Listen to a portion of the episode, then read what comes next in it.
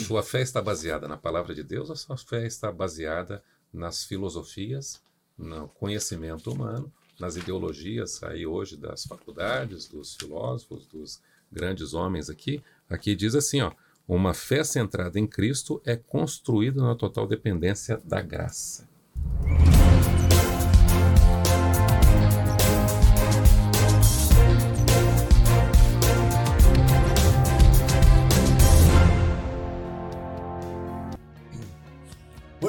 Gente, começa agora mais um episódio do seu podcast No Contexto, sua experiência semanal de estudo da Bíblia, é claro, baseado em nossa lição da Escola Sabatina Jovem, contexto bíblico com o tema dessa temporada, mensagens, a verdade presente para nossos dias. A gente tem aprendido aqui ao longo dessa temporada, estamos já caminhando para o final, temos percebido que Deus tem uma mensagem muito clara, distintiva, forte, um apelo para que todos se voltem para Deus e o reconheçam como o Criador do céu e da terra. A gente tem tido a oportunidade de parar, meditar, estudar, ver os detalhes e perceber que realmente a palavra de Deus, a Bíblia, é o único instrumento capaz de nos mostrar a verdade de Deus. Eu tenho a alegria de poder receber aqui alguns amigos e eu estou muito feliz porque nossos jovens estão muito bem representados aqui, não só jovens, mas também a liderança da igreja, os anciãos da igreja, sabia? Eu estou com ele, ele é ancião da igreja lá, da igreja do Tucuruvi, é diretor associado do Ministério Jovem, ele também é, é, é apaixonado pela missão Caleb, está aqui já com sua segunda pele, é músico, gosta de tocar violão, ajuda no Ministério do Louvor, é, assim, tem pais maravilhosos, é uma inspiração para a gente aqui, de ver jovens como ele. Eu queria apresentar aqui o jovem Henrique. Tudo bom, brother? Bem-vindo aqui ao nosso podcast no Contexto. Tudo bom, pastor? É uma honra estar aqui. Eu agradeço pelo convite, Prazer pela nossa. oportunidade. A pressão é grande, ainda mais porque eu estou aqui com o meu pastor dessa Ixi. vez. É, a bucha é grande, mas é ele. Homem da voz. É. Pai da Carol, do Daniel e do João, pastor William Pedro. Olha aí. Isso aí, valeu. Fabrício, muito bom estar com vocês aqui. Além de pai da Carol, do Daniel e do João, também sou esposo da Lu. E é uma grande alegria estar aqui com vocês, é, participando pela primeira vez aqui. E trago um abraço especial aí da igreja do Tucuruvi e também do Espaço Novo Tempo Santana. É, dois locais maravilhosos aqui no norte da cidade de São Paulo. Que, voz, que voz é essa? vontade de ficar só ouvindo. Que isso. Tamo junto. E estamos aqui hoje alegres e felizes também com o nosso querido amigo Pastor Jean, lá do Tatuapé. Olha aí. Maravilha, Pastor Jean. Olá, olá. Isso aí, é muito bom retornar, amigos, estar com vocês aqui, com jovens, com os líderes da igreja, os pastores. Muito bom retornar aqui para conversar com vocês sobre essa lição tão importante, essa, essa lição que fala sobre o Apocalipse, né? detalhes importantes do Apocalipse. Eu trago também um abraço da minha comunidade, viu, pastor Lima? Trago um abraço da minha comunidade do Tatuapé, da comunidade Raízes, que são as duas igrejas que eu é, trabalho. E também eu quero enviar um abraço para minha família. Minha esposa, conhecida como Mozão, é quem manda em casa.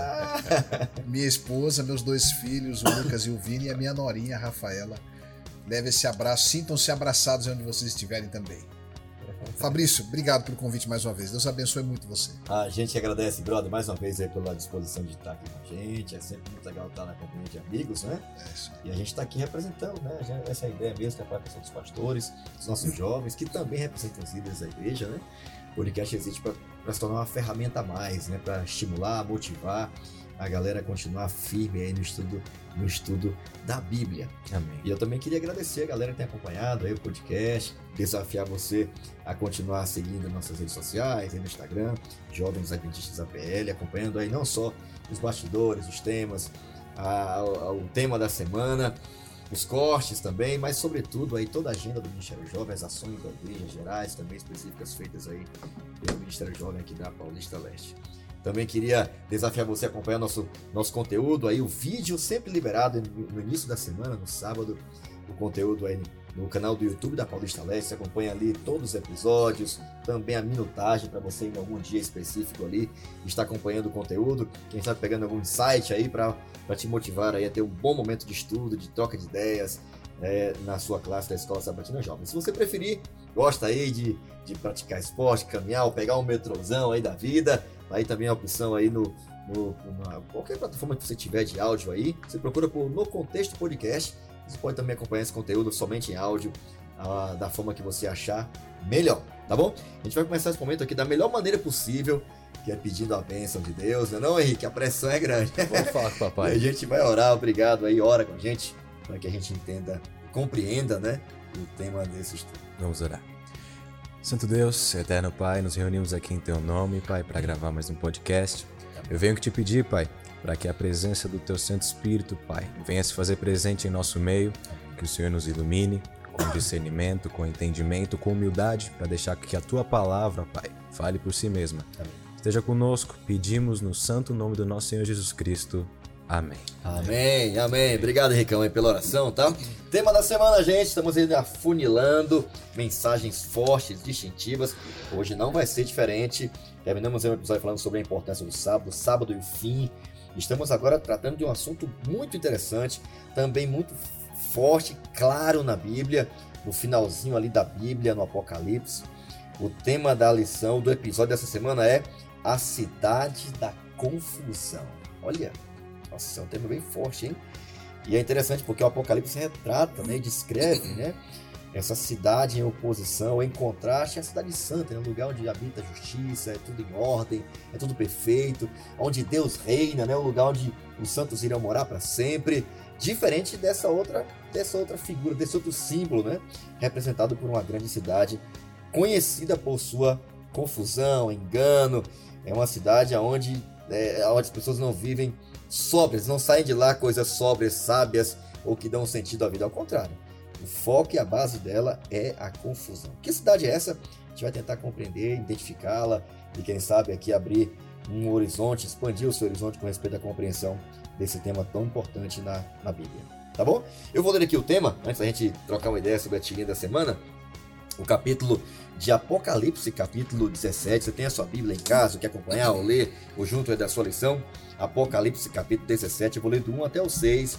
Eu acho que dá uma, uma, um esclarecimento maior de que há de fato aqui uma cidade que é descrita como uma mulher, mais uma vez um símbolo aqui em contrafação ah, o símbolo da mulher pura lá do início do Apocalipse, né? Representando a igreja de Deus, o povo de Deus, os remanescentes que seguem, guardam os mandamentos de Deus, amam a Jesus, são fiéis a Jesus, em contraste a um outro grupo, um outro movimento, uma outra instituição conhecida e demonstrada aqui, exemplificada como sendo uma mulher montada em uma besta. Imagina que negócio, é, negócio aqui é pesado, os, os símbolos, hein? Mas eu vou ler aqui 17 a partir do verso 1 em diante. Diz assim, ó.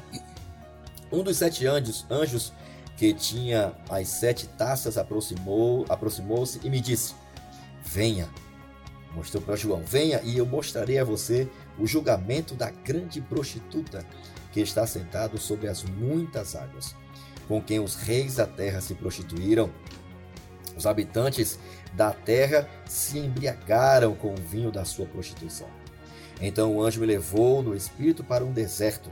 Ali, uma mulher montada numa besta vermelha, que estava coberta de nomes blasfemos e que tinha sete cabeças e dez chifres. A mulher estava vestida de púrpura e vermelho e adornada de ouro, pedras preciosas e pérolas. Segurava um cálice de ouro cheio de coisas repugnantes e da impureza da sua prostituição. Em sua testa havia esta inscrição: Mistério, Babilônia, a grande mãe das prostitutas e das práticas repugnantes da terra. Verso 6: Vi que a mulher estava embriagada com o sangue dos santos o sangue das testemunhas de Jesus. O texto vai seguir correndo, vai descrever aqui como será, né, é, é, como é que essa mulher atua. A, a, intenção no verso 9 até requer uma mente sábia para você identificar, aí dá uma, uma localização, né? uma, uma, uma georreferência de onde ela estaria, por que, que ela se tornou e é conhecida como o QG do mal, né? do, do envio de todos os enganos mais terríveis do mundo, de lá é coordenado. É sério que o João está falando, né? É coordenado todas as estratégias do mal aqui na Terra. É pesado, né? Mas é isso aí. E o 14 e o 18 vai falar um pouco sobre a queda, inclusive é a forma como Deus, segundo a Bíblia, eu vou até ler o verso 18, né? A mulher que você viu é a grande cidade que reina sobre os reis da terra. Verso 18 do capítulo 17. Então essa mulher, ela é chamada também de a grande cidade. Bom, o tema aqui, a cidade da confusão. A gente aqui percebe que a, a nossa lição de jovens sempre começa com a tirinha. Ela hoje, quem sabe das tirinhas todas, é, é a mais assim, me, aparentemente abstrada, assim, não tem tanta informação. Não tem ali né, os, as inscrições aí que tentam descrever, não tem charge, assim, mas é um símbolo.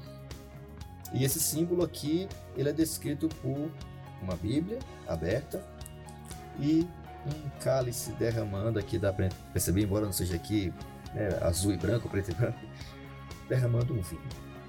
Pô, eu queria ouvir de vocês aqui de cara, que a gente ficou pensando, né? Cada um vai ter uma, uma, uma impressão. Qual foi a impressão que vocês tiveram olhando aqui para a tirinha da segunda? Já lemos o texto, contexto? Qual foi a impressão que vocês tiveram? Eu posso começar. Pode lá. É, eu olho para a Bíblia, não é? A palavra de Deus, que é pura, imaculada, é a revelação do próprio Senhor. E eu até diria assim: se, se o Senhor não se revelasse a nós, nós jamais o conheceríamos, né? E a Bíblia é revelação é especial, é, é, é, é, é maior, é talvez a melhor revelação que nós temos da palavra de Deus, tirando Cristo. Nós encontramos nela o caminho para a salvação, encontramos Jesus dentro de toda a palavra. Esse cálice sendo derramado tem de ver também com esta cidade, tem de ver com esse sistema religioso que mancha ou que tenta manchar os princípios da palavra de Deus, tenta adulterar os princípios da palavra de Deus. Então, isso é um cálice é, de ouro transbordando de abominação para deixar é, trazer confusão às pessoas e tirar as pessoas do foco que é Cristo, do foco que é a salvação e etc. Então, isso, isso é o que eu, eu, eu olho, que enxergo nessa, nessa O pastor João falou uma palavra aqui importante: manchar. Uma mistura, uma sujeira ali, algo que era para ser puro, que tem a intenção de ser puro, mas acaba se perdendo, acaba se adulterando no caso aqui do vinho, que a gente vê que é um símbolo presente no capítulo aqui do Apocalipse. Não só um vinho qualquer, mas a Bíblia ainda descreve o simbolismo dele como um vinho que transborda de abominações. Então você tem a palavra revelada de Deus e esse vinho aberta, manch... aberta disponível, revelada, e esse vinho sendo derramado em cima, como se tivesse uma mistura aqui, tentando juntar santo e profano ao mesmo tempo. Eu fico, fico tentando imaginar o livro todo borrado, sabe? Uhum. Imagina, assim, todo borrado, as pessoas tentando ler e não consegue, né? As coisas se misturando, as letras sendo borradas e fazendo de tudo para que a mensagem, que era para ser clara, distinta, Justamente. comece a ficar meio que. Né? E diz que esse vinho tem a capacidade, né? De embriagar, né? de tirar a lucidez, de tirar a clareza, de tirar a capacidade da gente poder entender. É muito interessante, né? Como um símbolo assim, né? uma pequena descrição aqui faz a gente pensar em tanta coisa, né? E você, William? É justamente isso aí, é, Fabrício. A gente vê assim, a palavra, ela é a lâmpada para os meus pés, a luz para o nosso caminho. E o vinho aqui, essa taça, ela vem justamente para poder borrar, manchar, tirar esse discernimento. E quando a gente faz, é, quando eu li isso aqui, eu me lembrei de Levíticos 10, versos 9 a 11, que fala que os, o sacerdote ele não podia beber vinho, nem bebida forte, nem nada que tirasse o discernimento para que ele não pudesse entender entre o que é certo e errado. Então, assim, é, eu vejo aqui que esse vinho ele vem justamente para bloquear a luz que ilumina o nosso caminho. Ele vem para tirar o discernimento. Então, a gente precisa se livrar dele. O vinho, como nós vimos no estudo da lição, é o símbolo das falsas doutrinas. E aí a gente segue. Ok. Fabrício, você me, me deixa comentar só mais um detalhezinho? A gente tem nesse vinho aqui também uma contrafação do sangue de Cristo. Então você tem o sangue de Cristo. Que é representado pelo puro suco da uva. Pelo puro suco da uva. Não e aí você tem um sistema religioso que mancha o que Cristo fez e faz, não só fez na cruz, como faz hoje no Santuário Celestial e é, através dessas é, doutrinas espúrias, como o Pastorini acabou de falar aqui. Então é uma contrafação. Esse sistema religioso ele trabalha o tempo todo com contrafação, distorcendo é, aquilo que é verdadeiro para entregar às pessoas aquilo que é falso. Bom, eu queria até que você nos ajudasse aqui, Eja, com uma parte do contexto, contextualizando aqui em geral, né, o contexto geral da semana. Acho que domingo geralmente é para isso, dar uma introdução para nossa compreensão do tema da semana. E é interessante, né? Porque a Bíblia apresenta duas representações, dois símbolos, né? Um representando a igreja, o povo de Deus, e outro representando a igreja em contrafação à igreja verdadeira, né? E uma está sobre o sol e a outra está sobre um animal, né? Escarlata, vermelho, dragão. É, uma está revestida da glória de Deus e outra revestida, né? De uma roupa vermelha, que tem também um significado, né? Enfim, eu queria que você nos desse no contexto da lição dessa semana. Tá bem. A primeira coisa que a gente precisa entender é que a gente sempre tem dois caminhos. Então ninguém nunca pode olhar e dizer assim, eu estou em cima do muro. Não tá. Ou a gente tá no Não caminho tem neutralidade. Não né? tem neutralidade. Ou a gente está no caminho certo ou estamos no caminho errado. É, a Bíblia começa dizendo, e o estudo começa dizendo, das O- duas mulheres. O Apocalipse, especialmente, né? O Apocalipse. Se detém a isso, né? É, exatamente, esses dois caminhos. O Apocalipse começa dizendo é, com relação às duas mulheres. E essas duas mulheres, elas são a representação do que nós entendemos como a teologia do grande conflito. Que, na minha concepção, é a principal teologia bíblica. Uhum. Então, se a gente quiser entender por que está tendo guerra lá com a Ucrânia e com, com a Rússia, a doutrina do grande conflito, me ajuda a entender isso. Por que, que veio o Covid, etc. É- Por que, que tem bem e mal? Por que, que tem, por que, que tem múltiplas religiões? A doutrina do grande conflito me ajuda a entender isso aqui. Sim. Então, nesse caso aqui, dentro da doutrina do grande conflito, entre assim essa guerra, né, entre o bem e o mal, você tem a representação de uma mulher com o sol, né, é, revestida com o sol, vestida de sol, é, com a roupa, e você tem uma outra com uma mulher com a, com a, com a roupa escarlate, quer dizer, representação de sangue. Nessa, nessa, nessa representação, essa, essa mulher que tem o sol representa Jesus, o sol da justiça, a Bíblia, que é lâmpada para os pés e luz para o caminho.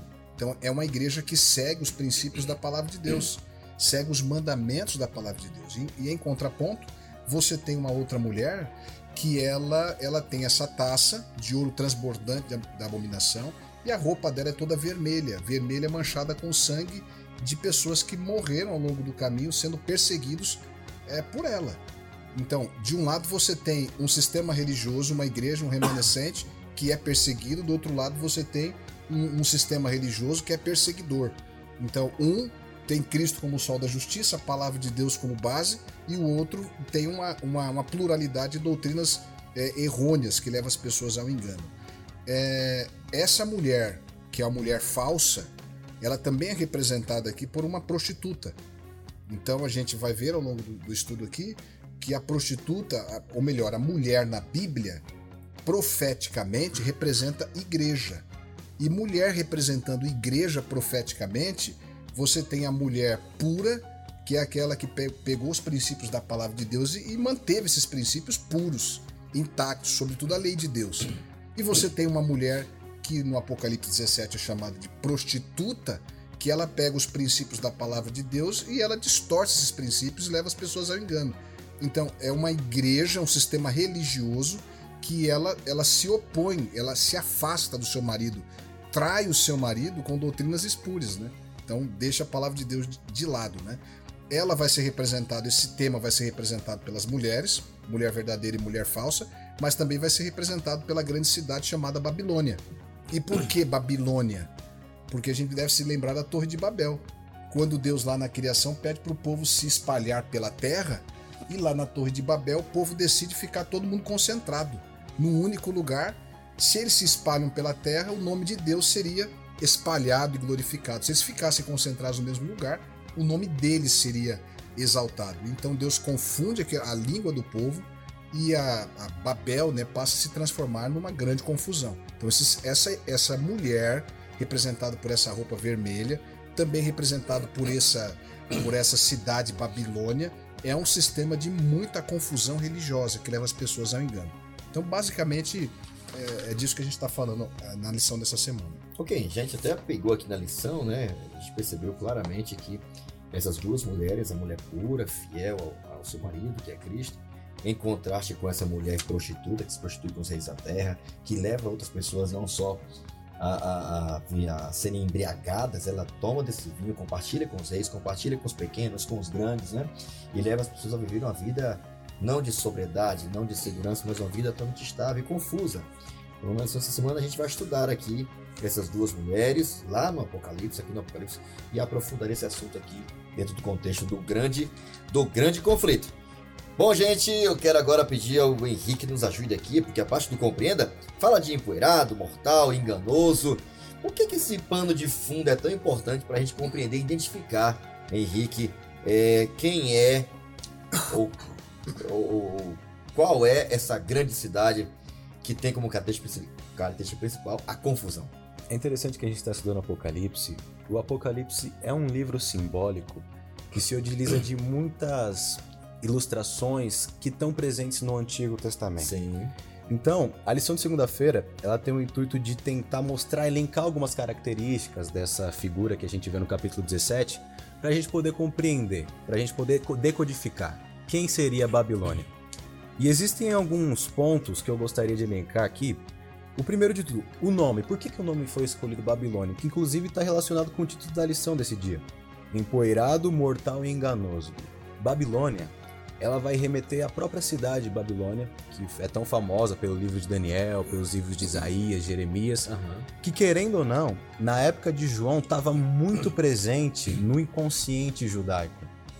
Digamos que a relação que Judá teve com Babilônia desde o sétimo século antes de Cristo o cativeiro que a gente teve, o exílio lá, o rei Nabucodonosor, as profecias de Daniel, de certa forma, colocaram no povo judeu um, um histórico de relação com Babilônia, de tal modo que Babilônia é vista como um povo inimigo, um povo hostil instrumento de ao povo opressão de Deus. Exato. A gente vê desde Jeremias, quando ele já estava profetizando, ó, Babilônia vai vir aí. O próprio Isaías fala para o rei Ezequias, não é? Uma vez que Ezequias recebe eles no, na sala do trono, ó, vai chegar um dia em que os próprios babilônicos eles vão vir aqui, vão levar todo mundo cativo, os seus príncipes vão ser feitos eunucos lá na Babilônia. Então, a Babilônia, desde antes de Cristo, vários séculos antes de Cristo, já era vista como um povo hostil, uma nação inimiga do povo de Deus.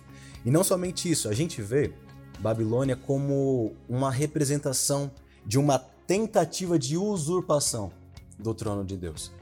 Por exemplo, as atitudes que a gente vê Nabucodonosor tomando lá no livro de Daniel. Por exemplo, no capítulo 3, quando ele constrói aquela estátua, ordena que todas as nações se curvem diante dela, adorem. Uhum. Ali ele está se colocando num papel de Deus, está exigindo, impondo uma forma de adoração ali.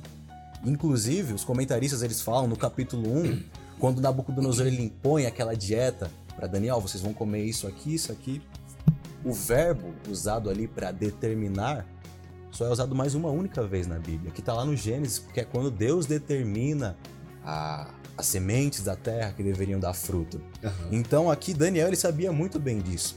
Então quando ele usa esse verbo na, no, no aramaico, no hebraico, ele sabia muito bem que ali Nabucodonosor ele estava querendo se colocar no lugar de Deus. Então Babilônia ela tem esse símbolo, por isso que é usado aqui empoeirado, mortal e enganoso, é porque na época de João, Babilônia já era uma cidade devastada, uma cidade fantasma, uhum. já que inclusive é a profecia de Deus.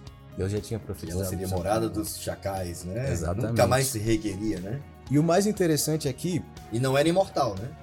Não, inclusive. Lugar de morte e destruição. Né? Inclusive, a gente vê aqui que é uma figura de uma meretriz. E esse símbolo, ele tem um grande significado na Bíblia.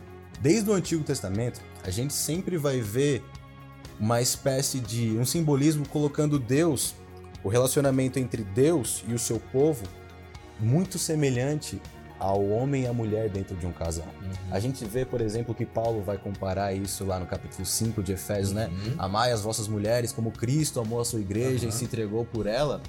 Desde sempre a gente vê lá, por exemplo, no livro do profeta Oséias, é o seguinte: Deus, por exemplo, ama a sua mulher, mas quando ela se afasta dele, quando o povo de Deus se afastava de Deus, ele comparava como se ela tivesse se prostituindo uhum. com outros deuses, com outras nações. Então esse símbolo da prostituição, ele é visto muitas vezes no Antigo Testamento de duas formas. Tanto uma prostituição religiosa, quando o povo de Judá, o povo de Deus, começava a se envolver com idolatria, tanto política, quando talvez em alguma guerra, numa situação complicada, eles iam buscar reforços, iam buscar auxílio. Por exemplo, Ezequiel 23. Tem uma passagem lá, no livro de Ezequiel, no capítulo 23. Bom, você tá aí compartilhando pra gente aí de que o pano de fundo que, que João tinha era essa cidade, né? Que era símbolo de oposição a Deus, de engano, né? Uma cidade que, embora parecesse indestrutível, mas ela foi destruída. Hoje não passa de poeira. Foi encontrado, interessante, né? Porque alguns, ah, Babilônia não existiu. Hoje muitos artefatos arqueológicos fazem parte, né? Do, do, dos museus do mundo aí foram extraídos da antiga Babilônia, né? Exato. Tem até portal inteiro intacto, né? retirado, descavado, né? Tijolos, né? Museu Britânico. Hoje não passam de, uma, de um lugar de poeira e destruição, né? Exatamente. Então, a gente vê, por exemplo, lá no capítulo 23 de Ezequiel, no versículo. Eu vou ler do versículo 6. O 6 e o 7. Vou começar do 5, do versículo 5 até o 7. Aqui Deus ele tá usando todo uma, um simbolismo, uma linguagem falando de duas irmãs, duas meretrizes, mas aqui basicamente ele tá falando de Judá e de Israel, o povo do sul e o povo do norte. E ele vai começar assim, versículo 5. Prostituiu-se Ola quando era minha.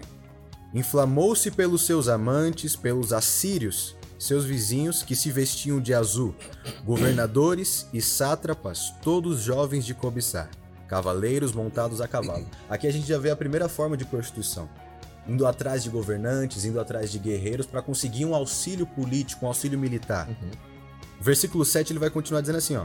Assim cometeu ela as suas devassidões, uma palavra que está lá no Apocalipse 17, com eles que eram todos a fina flor dos filhos da Assíria, e com todos aqueles pelos quais se inflamava, com todos os seus ídolo, ídolos se contaminou. Então a gente vê aqui a prostituição dessa forma. É quando o povo de Deus começava a se misturar com as nações ao redor, com as religiões ao redor. Uhum. Isso me faz lembrar da ordem de Deus, quando o povo passa a tomar a terra, na época de Josué, na época de Moisés. Porque a ordem de Deus era clara ali. Não deixem sobrar ninguém, porque lá na frente os vossos filhos vão se misturar, vocês vão querer ter relações com as com as mulheres dos cananeus, com as mulheres dos fenícios, uhum. e vocês vão abandonar o seu Deus. Uhum. Então Deus deu a ordem muito clara porque ele sabia o que iria acontecer. No fim das contas, muitos sobraram, muitos cananeus, muitos fenícios, e foi o que Deus disse. O povo de Deus começou a estabelecer relações com essas outras nações. A gente vê o caso, por exemplo, mais claro de todos, de Salomão. Uhum. Salomão, por causa das mulheres que ele teve, se aprofundou completamente na idolatria. Então, essa, esse símbolo de uma meretriz que João vê ali remete a gente a principalmente uma apostasia do povo de Deus. O povo de Deus saindo da religião que Deus tinha instituído, da adoração somente a Deus uhum. e passando a se relacionar com outras formas de adoração. Então, nas profecias aqui, até destaque na lição aqui, nas profecias do Apocalipse, Babilônia representa um sistema falso, um sistema religioso, olha, falso, que terá características semelhantes a Babilônia no Antigo Testamento, um lugar de extrema depravação moral. Então é interessante, né? Como João usa esse, todo esse panorama que você descreveu, uh, ele compara essa Babilônia espiritual, é, o pano de fundo dele é essa Babilônia é, que existiu no passado, aquele império, aquela cidade. E é interessante, né? Porque eles têm características muito como você mencionou, como confusão, né, sincretismo religioso, a falsidade, a tentativa de, assumir e pedir adoração para ela, tirando a adoração de Deus, né? E é interessante, né? Porque tudo isso é uma forma de, de João tentar descrever. Olha, existe hoje, em nossos dias, um sistema parecido com Babilônia, que tem o mesmo objetivo, as mesmas características de tentar usurpar ou tomar o lugar de Deus. Essa Babilônia moderna e espiritual é a Babilônia que João está se, está se referindo aqui. Essa cidade, né? que é o berço de todo engano e confusão religiosa no mundo todo. Bom, eu queria, eu queria agora caminhar aqui para a próxima parte, porque essa parte aqui a gente vai estar tá identificando quem é Babilônia. Então aqui a gente não vai só ter um pano de fundo e tal, etc. Inclusive, um dos convites de Deus em Apocalipse capítulo 18, verso 4, é que as pessoas, fiéis e sinceros, saiam desse sistema e esse sistema foi e vai ser usado pelo diabo no final de tudo, pelo dragão, já está na Bíblia isso aí, para ser um instrumento, uma estrutura utilizada, religiosa inclusive, para poder fazer com que as pessoas não sejam alcançadas pela verdade de Deus. Afinal, William, pastor William, quem é Babilônia, descrito aqui por quem, João? E aí? Quem é Babilônia? Quem é essa Babilônia aí, pastor Fabrício? É, a gente precisa entender que é, a Torre de Babel ela só surgiu por causa do pecado original que surgiu no céu, que é o orgulho e a vaidade. Aquilo que surgiu no coração de Lúcifer no céu, orgulho e vaidade, é o que se deu também na Torre de Babel quando Nirod e todos aqueles é, que se uniram a ele na construção da grande cidade, o desejo deles era fazer a vontade deles e não a vontade de quem? De Deus. O mais importante é o que eu penso, o que eu acho, o que nós aqui, seres humanos, compreendemos e Deus a gente deixa no outro plano. Deus está por lá, mandou um dilúvio, destruiu toda a terra, mas agora é o seguinte: nós vamos criar com a nossa ciência, com a nossa tecnologia, vamos construir aqui uma baita de uma torre com um material super potente que pode vir o dilúvio que for, que não vai destruir. Uhum. E eles sabiam que Deus nunca mais ia mandar o quê? Dilúvio. Ainda conseguiam errar até nisso, né? por causa da vaidade. Nós vamos mostrar que nós podemos e acontecemos. Da, da mesma maneira, né, o povo construiu então esse monumento dessa forma Babilônia surge justamente desse nome Babel, que já foi comentado aqui, é algo bem comum para todos nós. Que é, significa confusão, né? Significa justamente isso. A lição deixa claro para a gente aqui, ó. Babilônia significa confusão. Né? E esse sistema é tão maligno que é descrito como embriagada com o sangue dos santos e com o sangue das testemunhas de Jesus. Se a gente olha na história, né, quem é que esse sistema que mistura o certo com o errado, mistura a palavra de Deus com a tradição, que perseguiu a Deus, a palavra de Deus, os santos de Deus e está embriagada com o sangue dos filhos de Deus. Nós vamos seguindo e aprendendo mais, né? Então a essência da Babilônia espiritual é, representa uma religião baseada em ensinos humanos, pastor Fabrício, uhum. e não na palavra de Deus. E estabelecida em ideias humanas e apoiadas em tradições humanas, aquilo que é atrativo, que é legal para o ser humano. O ser humano gosta daquilo que é comum, né? Daquilo que, uhum. que o atrai, daquilo que assim tem uma sinergia, tem uma identificação. E às vezes parece que aquilo que é de Deus, divino e tudo, não se identifica tanto. Por isso que Jesus diz que quando nós examinamos as Escrituras, nós encontramos Ele. Porque Jesus é Deus encarnado, uhum. é o Deus conosco. Mas Babilônia vem para retirar Jesus de lado. Uhum. A figura de Jesus, aqui nós vemos a lição, ela dá uma atenção especial, que uma das características e trabalho infeliz de Babilônia, além de matar o povo de Deus, foi de da idolatria, de quebrar o primeiro e segundo mandamento de Deus, que diz: Não terás outro Deus diante de mim, não farás para ti imagem de escultura. E aqui a lição diz assim: que a questão da idolatria de Babilônia espiritual apesar de ser mais profunda do que apenas se curvar diante de estátuas de madeira e de pedra, é esta instituição, é esta cidade, é esse poder político e religioso que estabeleceu a quebra do mandamento de Deus, deixando Deus de lado, é, estabelecendo é, adoração de homens, adoração de imagens, e por volta ali do quarto século nós já tínhamos dentro da igreja de Deus a confusão armada. Primeiro século, a igreja pura, a igreja de Deus, a igreja apostólica. Depois, segundo, terceiro século, a igreja perseguida e tudo, mas já do terceiro para o quarto século nós já tínhamos a igreja que já tinha dado o braço é, ao sistema político. Doutrina de Balaão. É, deu, deu atenção à doutrina de Balaão. Eles tinham ali também os nicolaítas, que é a ideia de que é, uma vez salvo, salvo para sempre, não importa o caminho que você escolher, tudo vai dar certo. E deixando Deus de lado, colocando um sistema de religião, de adoração no lugar de Cristo. Não há outro intercessor entre Deus e o homem, Pastor Fabrício. É, o único intercessor entre Deus e o homem é Cristo Jesus, o homem. A partir do momento em que Babilônia começou a utilizar das formas de paganismo, de utilizar seres humanos porque eles tinham dons especiais ou posições especiais. A partir do momento que a igreja passou de olhar Pedro como um apóstolo e passou a olhar Pedro como uma divindade, como alguém que fazia milagres, respondia a orações. A partir do momento que o representante pessoas, de Deus, representante de Deus, né? e a partir do momento que, que os, a igreja passou a ver Maria né, como alguém superior àquela que a palavra de Deus diz: você é agraciada, você é bendita entre as mulheres. Não há mulher tão agraciada quanto você, porque você carregou o Filho de Deus, o próprio Deus, no seu ventre. Mas a partir do momento que, que a Babilônia começou a misturar as coisas e dizer assim: ó, pede à mãe que o filho responde.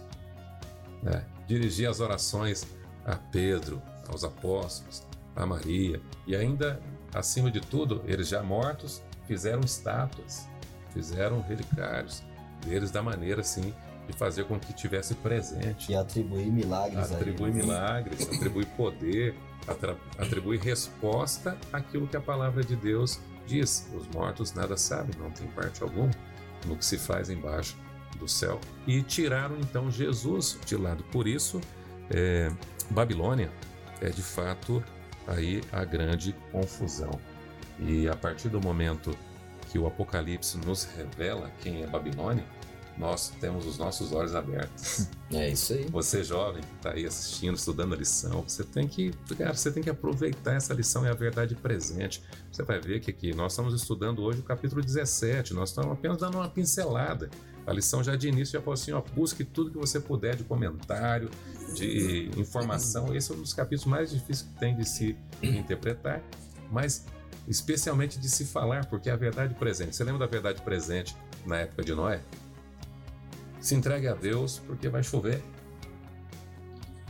Parem com, seus, com, com os seus pecados. Né? Se vocês não se arrependerem, todo mundo vai ser destruído. Uhum. A mensagem era dura. Você tem a verdade presente é, no, no período ali de Moisés, chamando o povo para sair do. Egito. Olha, se vocês vierem com a gente, Deus vai estar conosco. Faraó, liberta o meu povo. Faraó, pô, vou perder os meus escravos, vou perder minha mão de obra. Uhum. Tem esse Moisés tirado, um, um judeu aqui, um hebreu. um hebreu tirado do rio, já diz o seu nome, e ele quer agora me dar ordens e falar que o Deus dele, eu nem conheço o seu Deus, quem é o seu Deus? Aí ele responde assim: é, o eu sou, eu sei lá quem que esse eu sou, aí e tudo, e dez pragas foram necessárias ali a mensagem dura, mesmo assim o povo ainda titubeava entre servir a Deus uhum. né, e não servir ao Senhor. Então, quando nós vamos até a palavra de Deus e compreendemos quem é Babilônia, Deus nos liberta da confusão, Pastor Fabrício, e Ele nos conduz no caminho da luz. Por isso que é tão importante né, a gente identificar quem é Babilônia, né? O Apocalipse se detém a descrever dois sistemas né, religiosos, dois opostos, literalmente opostos. O primeiro, fiel a Jesus, dependente de Jesus, confiante, baseado em Sua palavra. O segundo, revela confiança é, na autoridade humana e dependência de líderes religiosos humanos, né? e vivem seguindo e servindo cegamente a eles. Justamente. E é interessante, né? Aí você vê, pastor Fabrício, nesse processo, nós estamos vivendo no século XXI. Sua fé está baseada na palavra de Deus, a sua fé está baseada nas filosofias no conhecimento humano, nas ideologias aí hoje das faculdades, dos filósofos, dos grandes homens aqui. Aqui diz assim, ó, uma fé centrada em Cristo é construída na total dependência da graça. E se a gente ler Tito 2, verso 11, a graça de Deus se manifestou salvador a todos os homens. No verso 12 diz assim: Fabrício, que a graça, ela não me deixa do jeito que eu estou. Cara, eu posso dizer para você assim: Deus ama você do jeito que você é mas ele se recusa a deixar você do jeito que você está. Deus deseja que a gente seja simplesmente como Jesus, e aí diz assim que a expiação de Cristo para a salvação é, nos transforma. verso 12 de Tito 2 diz assim: educando-nos, para que, renegadas as paixões mundanas, nós uhum. possamos andar neste mundo de três maneiras, na verdade, quatro: né? de maneira pia, sensata né? e reverente, santa diante de Deus. E o verso 13 diz assim: aguardando a bendita esperança é da volta do nosso grande Deus e Salvador, Jesus Cristo. Então perceba que esse sistema existe para enganar. Tudo isso que você falou aqui, só que é o contrário, né? E o pior de tudo, né? Sem viver uma vida preparada todo dia, para a volta de Jesus. Enquanto a gente vive enganada, eu também não conhecia a Bíblia, até conhecer a Bíblia, meus olhos realmente se abriram. E você, ah, quem que é? Existe um sistema, só existe um sistema religioso, político religioso na Terra que detém todas essas características, né? E o sistema apostólico romano é o único que se encaixa na profecia bíblica. A gente está na lição E a 9. gente- A gente está na lição 9 aí, a 10 vem Verdade. poder. É muito forte, é muito forte. Mas ao mesmo tempo, a gente entende que Deus ele identifica um sistema e convida pessoas sinceras que amam a Jesus, confiam em Jesus e querem seguir sua palavra a saírem desse sistema. É muito forte isso, né? Eu queria até pedir a vocês aqui, a palavra-chave da semana é justamente a palavra que vai que abriu o tema, né? Confusão. Eu queria agora, rapidamente, que o tempo está correndo, qual foi o texto que vocês escolheram, citar o texto rapidamente, qual é a palavra que vocês queriam agregar aqui ao nosso, à nossa rede semântica, para nos fazer compreender aqui por que, que essa confusão é tão danosa para a nossa compreensão eh, da verdade do tempo que estamos vivendo. Queria começar aqui com, com o pastor Jean, tá aí? Aliás, Jean, é isso mesmo. Olha lá, qual que é o texto, qual é a palavra que você queria eh, colocar aqui na rede semântica? Ok, o texto que eu escolhi foi Mateus 16, 18. Diz assim: Também eu te digo que tu és Pedro, e sobre esta pedra edificarei a minha igreja, e as portas do inferno não prevalecerão contra ela. A palavra que eu escolhi aqui é alicerce e é rocha. Eu, Na verdade, peguei duas: alicerce e rocha. No sistema religioso, o alicerce da igreja é Pedro. Só que quando você olha o texto, a construção do texto, Pedro é Petros. E quando o senhor fala assim, sobre esta pedra é Petra. Então, Petros é uma pedra, é um pedaço de pedra de uma rocha. E Petra é a própria rocha. Então, Deus está falando com Pedro assim, Jesus está falando com Pedro o seguinte: olha, você é pedra, é um pedaço de pedra. E eu sou a rocha. Sobre essa rocha eu edificaria a minha igreja. Então, é, é, Cristo é o alicerce dessa igreja, da igreja verdadeira, né? Ele é a sua palavra. Ok. Então, contrário de confusão, segurança, né?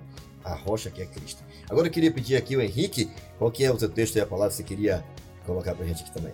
Lá em Jeremias capítulo 50, no verso 34, diz assim: ó, Mas o seu redentor é forte, Senhor dos exércitos é o seu nome.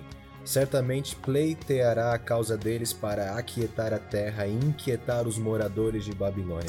Enquanto o povo de Deus estava na cidade de Babilônia, ansiando pelo dia em que eles voltariam para casa, pelo dia em que eles estariam novamente no templo, eles confiavam no redentor dele. E como a gente viu, Babilônia hoje, a Babilônia espiritual, ela tem os seus embriagados. E é um grande bálsamo saber que nós temos o nosso redentor que há de iluminar a mente daqueles que estão embriagados, daqueles que estão com a mente enuviada por causa do vinho da Babilônia. E a palavra que eu escolhi, que combina com confusão, é desordem, falta de organização, falta de consenso. Ok, excelente. E aí, William, qual é o texto aí, qual é a palavra que você queria agregar? Mas Êxodo 24 a 6. Boa. 24 a 6 diz assim: Não farás para ti imagem de escultura, nem semelhança alguma do que há em cima nos céus, nem embaixo na terra, nem nas águas debaixo da terra.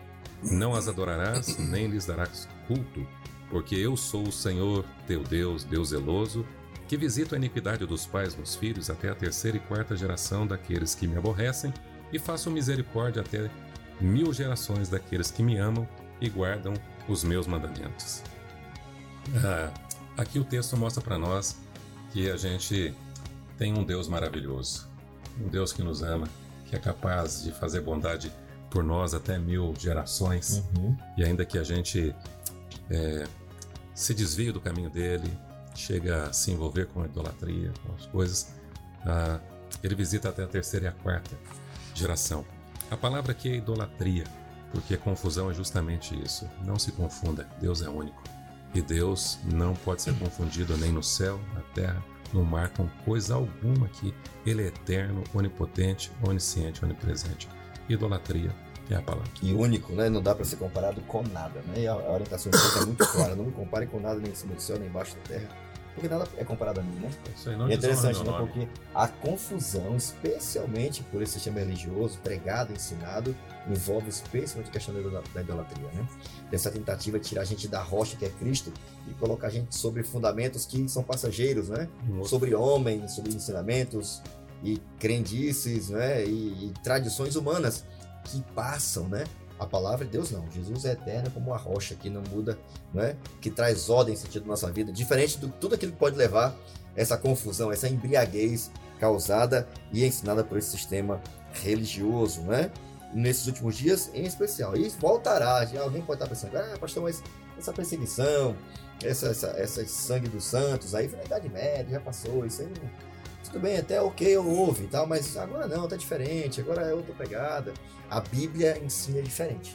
A Bíblia ensina que haverá um momento em que, mais uma vez, as uniões entre poder religioso e civil irão acontecer e, mais uma vez, as fogueiras do passado serão aquecidas de novo para que muita gente seja impedida. Como o engano não foi suficiente, agora vamos usar a força, a violência como foi em outros momentos da história, a gente está caminhando para essa realidade. Eu queria até pedir ao pastor Jean, caminhando já para o final aqui, é, Deus tem um, um, chamado, ele nos chama a um compromisso, né?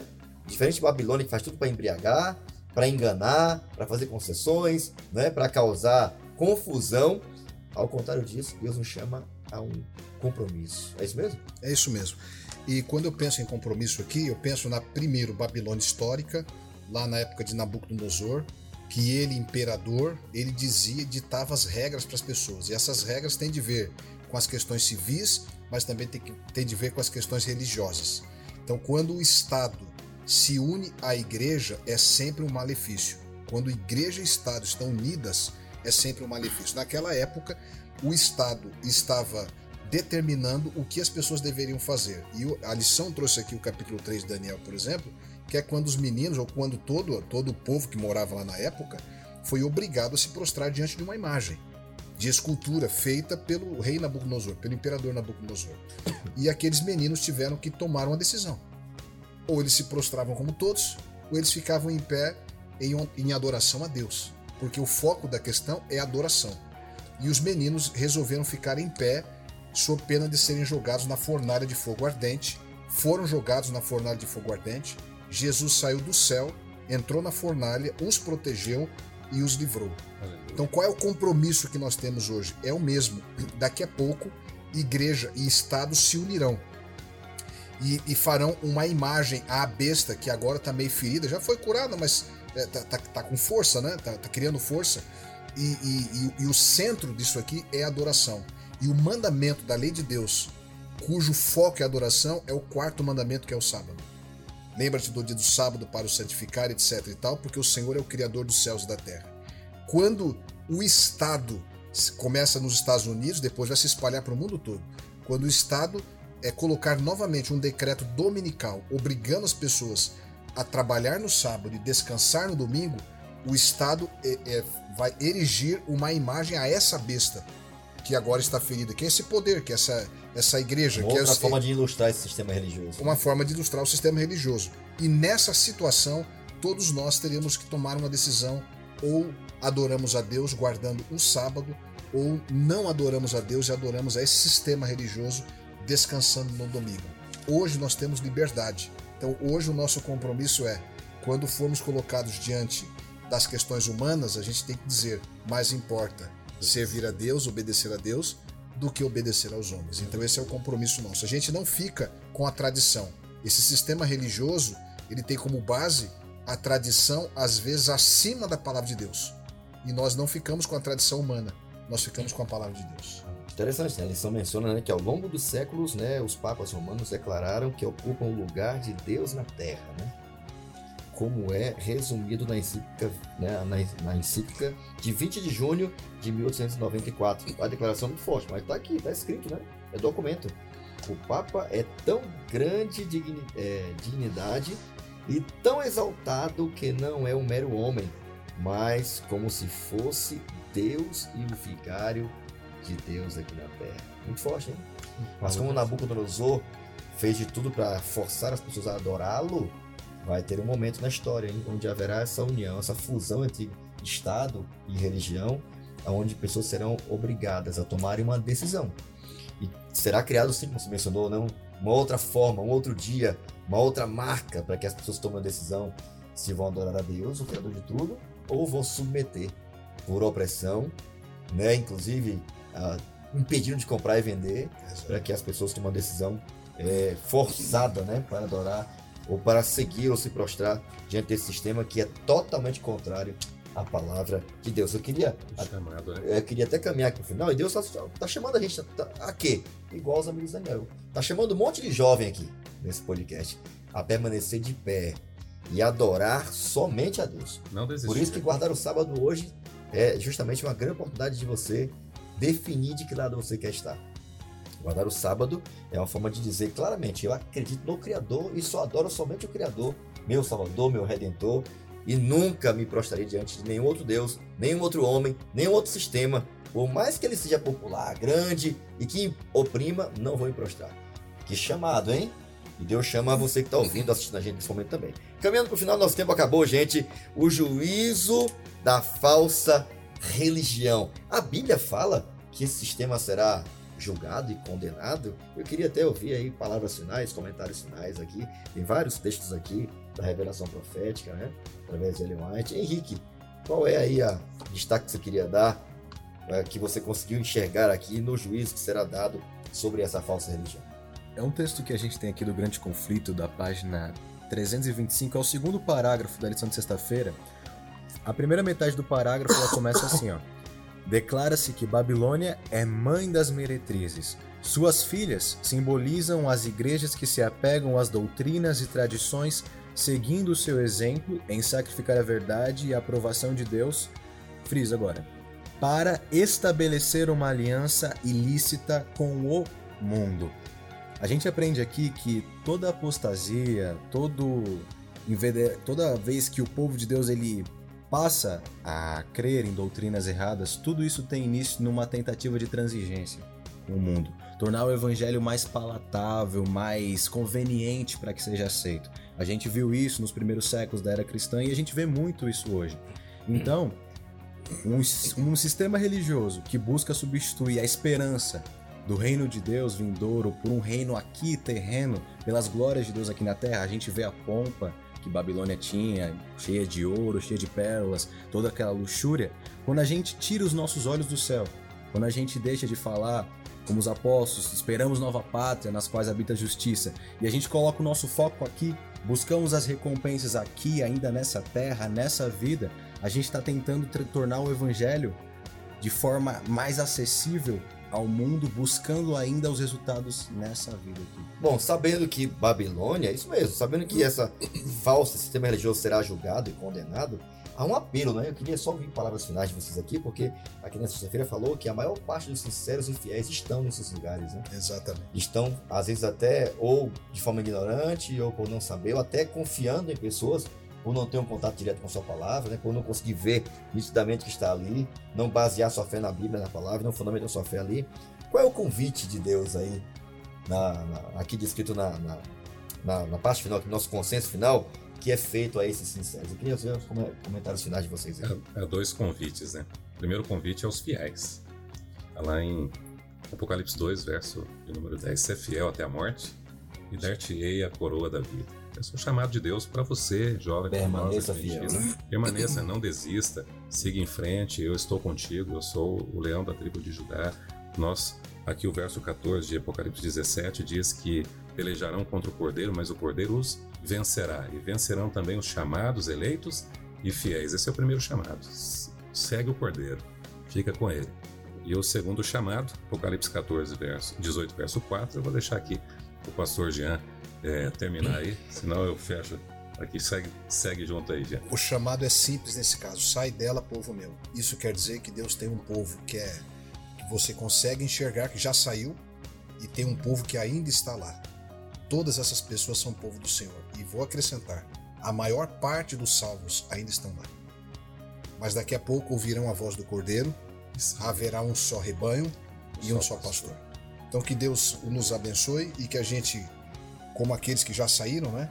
Tenhamos uma voz forte, potente, clara, amorosa para convidar essas pessoas para deixar o sistema babilônico.